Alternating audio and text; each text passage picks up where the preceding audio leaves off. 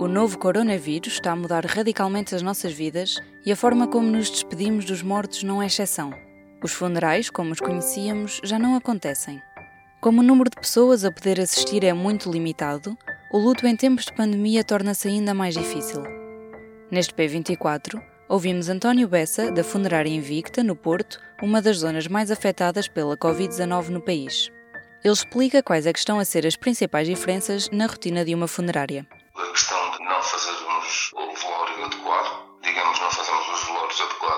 Em função destas, destas restrições todas e também eh, pronto, não conseguirmos apresentar o falecido devidamente preparado, tanto vestido e preparado para a família se poder despedir convenientemente. Como é que são os velórios agora? Os velórios agora praticamente quem ainda, portanto, quem não morre de Covid, ainda tem a hipótese sempre de ir a uma capela da escolha da igreja da família ou durante cerca de meia hora, uma hora estarem ali e depois dali, se caso quiserem, o padre faz uma pequena encomendação pelo menos aqui, na, digamos, no centro do Porto, está a funcionar dessa forma. Fazem uma pequena encomendação e depois aí seguem para o cemitério de destino, ou para cremação, ou para inumação em sepultura ou em jazigo, conforme a família não é? tiver ou desejar. Sendo que a urna é sempre fechada, sempre encerrada, tudo isto sempre sem a urna abrir. E se for uma pessoa vítima de Covid? Aí, pronto, não, aí já sai diretamente do hospital diretamente para o cemitério. Aí já não há este, portanto já não há, nem tampouco os padres querem estar eh, presentes. Natural, os padres também já são uma classe um pouco idosa, a maior parte deles, e também não querem estar presentes nestas eh, situações. Basicamente vão sendo para o cemitério sem, sem ter a cerimónia fúnebre religiosa, lá, se caso forem também dessa, dessa situação, dessa crença religiosa. Tem havido funerais com mais pessoas do que é suposto, do que é recomendado? Não, pelo menos dos, dos funerais que nós eh, vamos, vamos fazendo, não. Como é que se faz esse controle?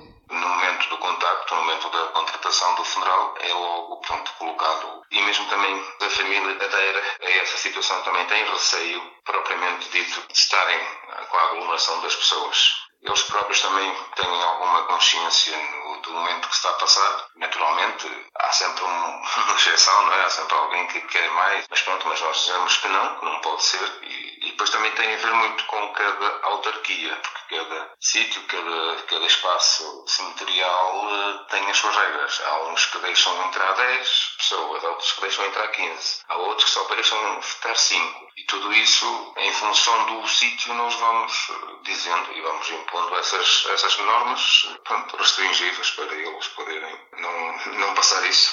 E as famílias têm reagido bem? Eh, sim, claro, dentro do possível sim, mas claro, há algumas pessoas de mais proximidade que custa, custa sempre, até a nós nos custa fazer eh, certos serviços que, pronto, se for uma pessoa mais nova é mais complicado, se for naturalmente uma pessoa mais idosa, pronto, já é aceitável, porque, pronto, infelizmente sendo ou não por Covid, já era uma morte anunciada, entre aspas, né? pela circunstância da idade, ou porque já tinha problemas, mas claro, custa sempre um bocadinho. E tem havido mais cremações do que havia antes? Sim, sim, sim, sim. As pessoas mesmo não sendo obrigatório as pessoas uh, serem cremadas, portanto, pela norma de aconselhamento da Direção-Geral de Saúde, as pessoas, pronto, por si só também acham bem que o ato de cremar é uma forma de digamos, de terminar e de apagar, entre aspas, qualquer vestígio do vírus. Porque é uma segurança, é uma maior segurança e maior higiene. Porque se for para ser enterrado em terra, há sempre a probabilidade, há sempre o risco de um dia mais tarde, que não se sabe quando aquilo for levantado, quando o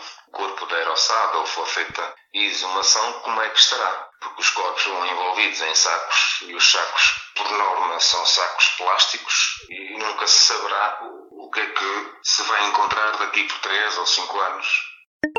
Em todos os momentos, a fidelidade continua consigo, para que a vida não pare. Fidelidade Companhia de Seguros S.A. No dia 19 de março deste ano, a Direção-Geral da Saúde atualizou uma norma que continha a seguinte linha: de preferência cremar os cadáveres, embora não seja obrigatório fazê-lo. A norma contém outras precauções nos cuidados aos corpos nas situações com infecção suspeita ou confirmada, como manter o caixão fechado durante o funeral e não embalsamar os corpos. E do P24 é tudo por hoje. Até amanhã. O público fica no ouvido.